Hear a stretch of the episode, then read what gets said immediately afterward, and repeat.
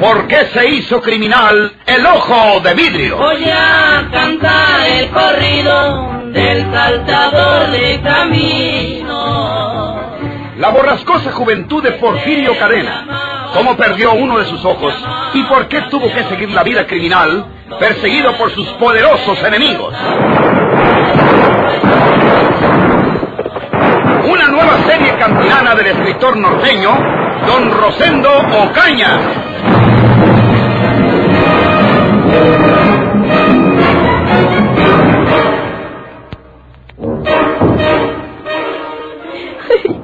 Está muerto. Está muerto, Polo, y tú lo has matado. Para eso compraste esa pistola. Te has convertido en un asesino. ¿Qué esperanza de salvación tenemos ahora? Ninguna, ninguna. Dios nos está castigando por lo que hiciste con Juana. Calla, deja de llorar.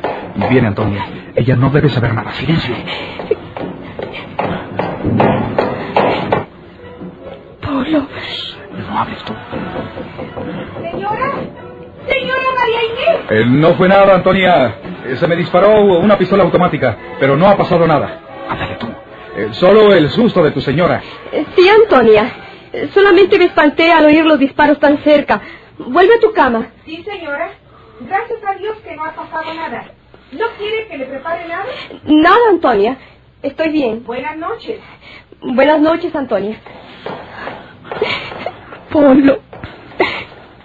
¿Qué vas a hacer ahora? Oculta esa pistola donde nadie la encuentre. No es eso lo que urge. ¿Quién va a venir a ver esta pistola? No te espantes de tal modo. Comprende que tuve que hacerlo. No. ¿Para qué le disparabas? Él no había sacado ninguna arma. Tuve esa ventaja, porque siempre me creyó un cobarde. Pero tú viste que trató de sacar la suya cuando yo lo hice. Si no obro tan rápidamente, me mata él a mí. No lo creo. No. ¿Qué compromiso implicaba para él matarme? Ninguno. Sencillamente hubiera informado al fiscal que andaba investigando el caso de Juana porque algo le parecía sospechoso y que iba a proceder a interrogarme cuando yo traté de dispararle y, y que tuvo que adelantárseme. Todo lo probaría perfectamente porque hallarían la pistola en mi poder. Tú, con un poco que te apremias el fiscal, confesarías que yo empujé a Juana intencionalmente. ¿Vas a decirme que lo negarías pasara lo que pasara? No sé.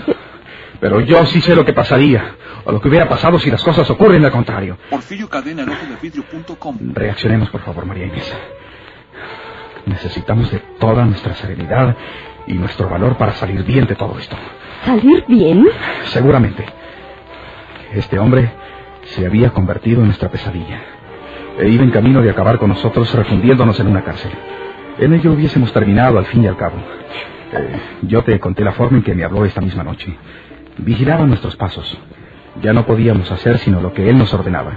Iba a darse el caso de que nos exigiera que pusiéramos en sus manos todo nuestro dinero. Y no hubiésemos podido hacer otra cosa que obedecerlo. ¿No se trataba, pues, de un cobarde extorsionador? ¿No te había dicho yo que su vida o la nuestra? ¿Por qué hiciera otro? Ya ves que no se pudo.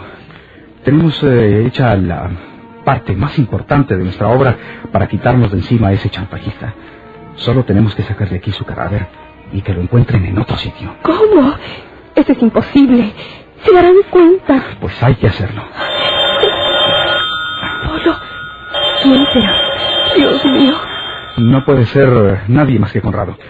Yo le dije a Pedro que hablaba yo. Al estar cortada la comunicación cuando Conrado se acercó al aparato, debe haberle dicho a Pedro que esperaran hasta que yo volviera a llamar. Pero como no lo he hecho, es Pedro o es Conrado el que llama. Dile que te ayude a ocultar el cadáver. Espera, tengo una idea. Si Conrado me ayuda a desaparecer el cadáver, salvamos un obstáculo para enfrentarnos a otro levantado por nosotros mismos. Entonces sería Conrado el que nos extorsionaría sacándonos el dinero, amenazándonos con denunciarnos. Y hay que ver que Conrado sabe que lo de Juana fue hecho intencionalmente por mí, pero ignora que este inspector me extorsionaba. Y es preferible que lo siga ignorando. ¿Qué quieres decir? Ah, ahorita hablaremos. Espera. Bueno, habla Salinas. Oye, Polo, cuando Conrado vino a contestar, eh, no había comunicación. Dijo que esperara hasta que tú volvieras a llamar. Pero ya se va de aquí y me ordenó que volviera a llamarte y preguntarte lo que se te ofrece. Está encerrado en el despacho hablando con el mismo señor que te dije. No sé quién será. Eh, no tiene importancia mi llamada, Pedro. Eh, dile a Conrado que le hablé para decirle que tengo el dinero que le debo, pero que mande por él a casa mañana. Eh, si puedes venir tú, sería mejor. ¿A qué horas? A las eh, 11 de la mañana. Está bueno, se lo voy a decir. Y si está de acuerdo, mañana voy por tu casa. ¿Dónde es? Eh, Independencia 114. Muy bien, nos veremos. Sí, gracias, Pedro. Polo, yo no sé lo que piensas hacer. Yo no puedo ayudarte. Tienes que poder. Recuerda que se trata de nuestra libertad y de nuestras vidas. Déjate de lágrimas ya. Este cadáver tenemos que sacarlo de aquí enseguida. ¿Cómo? Yo te digo cómo. Anda a la cochera y abre el auto. Voy a poner el cadáver en el asiento de atrás y nosotros adelante. ¿Yo también? Sí, tienes que ayudarme. ¿Y Antonia? No sospecharía nada. ¿Acaso es la primera vez que sacamos el auto entre la noche para ir a divertirnos? Anda a la cochera y abre el coche. Ahí están las llaves sobre el escritorio. Yo me encargo de conducir el cadáver.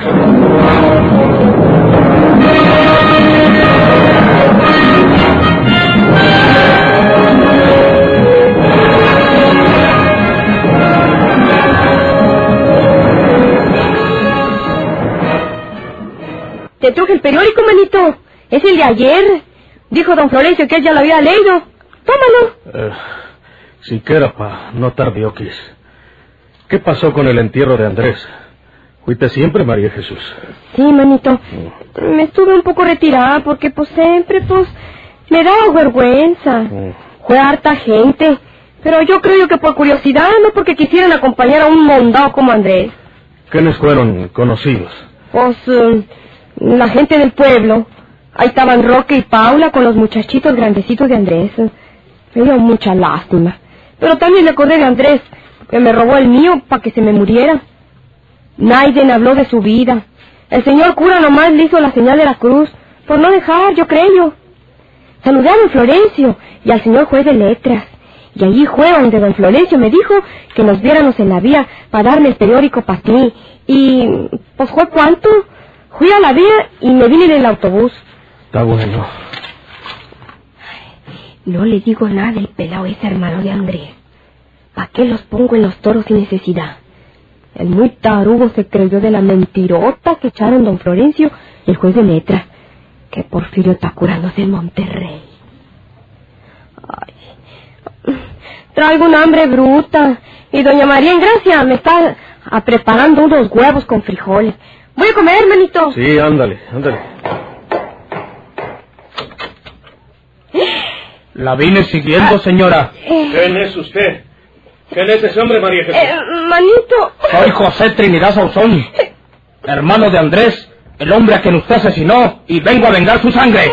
No sea cobarde. Mire cómo estoy. ¡Quítese usted, señora! ¡Déjeme! ¡No! ¡Ay! ¡No!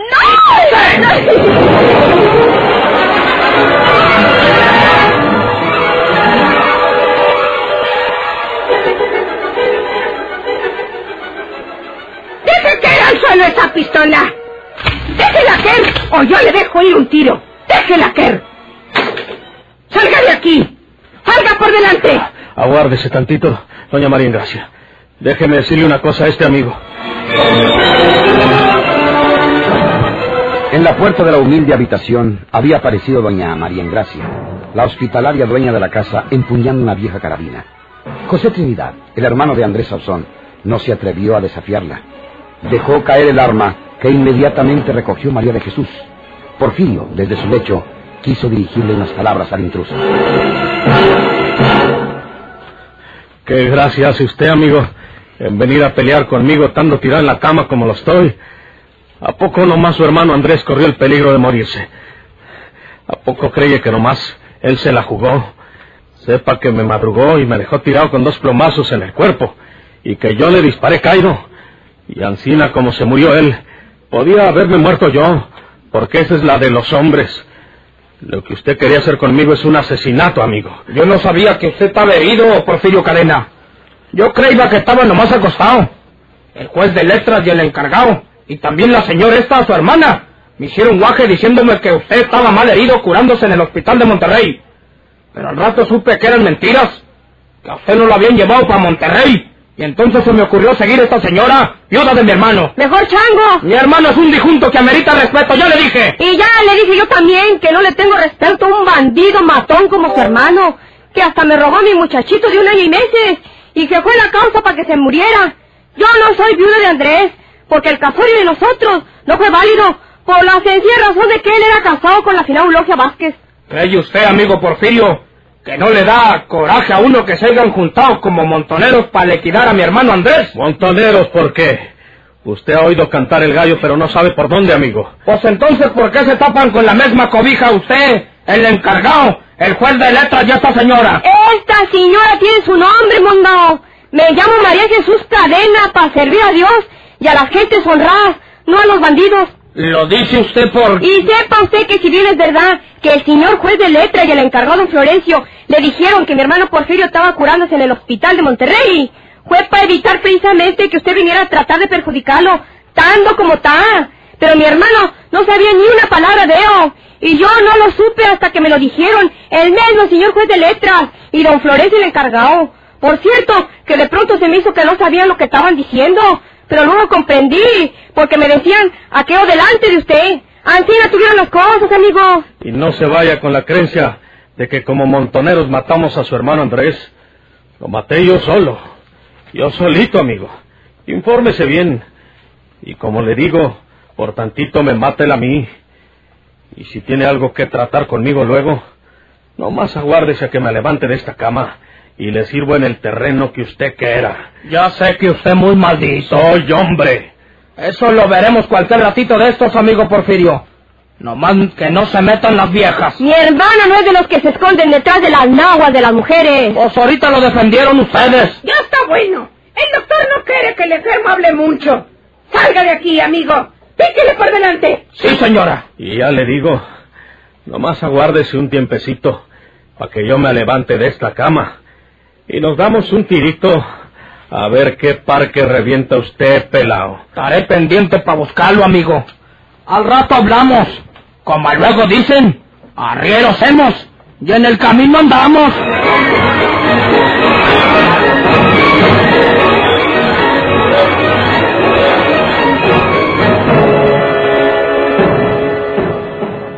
Ya cuando José Trinidad estaba montando su caballo, que había dejado alejado de la casa, María de Jesús se le acercó para entregarle la pistola que había dejado en la habitación.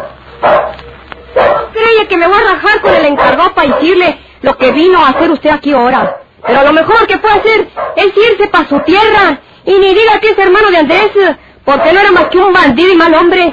¿Y su hermano qué es? Mi hermano es macho, ¿Por qué usted dice? porque lo es en sus hechos. ¿Y lo que dejó mi hermano Andrés? Lo que dejó, ¿dónde tú? Pues lo que dejó de herencia. Pues luego, cuando uno se casa con una mujer que tiene bienes, esos bienes son de los dos. Y cuando uno se muere, el otro lo hereda. ¡Ay, ya sé lo que anda buscando usted, José Trinidad! Me extrañaba que anduviera tan interesado en vengar la muerte de Andrés. Pero no es tanto eso. Lo que usted busca es ver si Andrés dejó algunos centavos o bienes que lo valgan para echárselos a la bolsa, ¿verdad? Tengo derecho. No tiene mamá, pues qué. Y es mejor que se largue antes de que lo agarre peñascasos. Pelao juereño rición este. Ahí estaremos hablando. No crean que esto se va a quedar ansina. No mataron a un perro. Bola de montoneros. Pelao ridículo. Me gusta para que sea puro pato.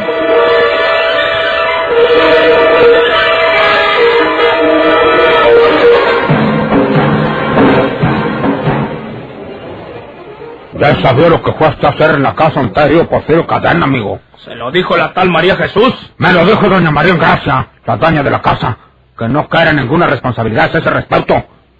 Era su deber decírmelo a mí, como encargado que soy de esta razón. ¿Por qué me dijeron que Porfirio Cadena estaba curándose en Monterrey? Para evitar que fuera usted a hacer una marranada. No estuvo a punto de hacer nada. No me lo niegue. Ustedes tienen a Porfirio Cadena como si estuviera en un nicho, por Dios santo. Cuando no es otra cosa que un bandido y un asesino comprobado. Aquí y en tierra de indios. ¿Por qué no lo meten en Chirona? Eso no es cosa que le importa a usted. Sí me importa. Sí me importa porque si ustedes hubieran tenido encerrado a Porfirio, no le hubiera dado muerte a mi hermano Andrés. No sabe usted lo que está haciendo, amigo. Lo que pasa es que ustedes querían que Porfirio matara a mi hermano Andrés. Y le dieron toda clase de facilidades para que asesinara, para que así lo hiciera. No está hablando nomás por hablar, amigo. Porfirio y Andrés eran viejos enemigos. Se guardaban sus rencores y sus agravios. Y lo que pasó ese día tenía que pasar alguna vez, porque tenían que encontrarse en buen terreno y uno de los dos iba a quedar fuera de combate. Y por poquito quedan los dos, como usted acaba de comprobarlo. Mire, señor encargado. Ya no me diga nada. Ya no quiero oírlo, amigo. Usted es un juareño que no tiene nada que hacer aquí en Laguna Sánchez. Yo soy el encargado de esta región y por lo tanto el responsable de tal orden y tranquilidad en estas tierras. Y le ordeno a usted que salga inmediatamente de este pueblo y de estas tierras. Mecha del pueblo. ¡Mecho, sí, señor! Y si no se va por la buena, se va por la mala. ¡Ya me acabó la paciencia! Oiga. ¡Ándele!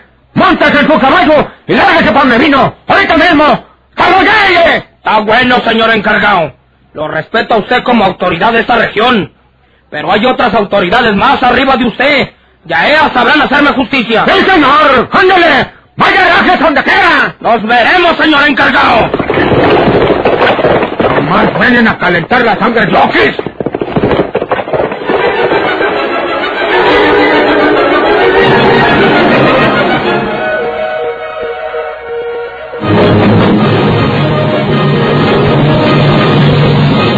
¿Por qué se hizo criminal el ojo de vidrio?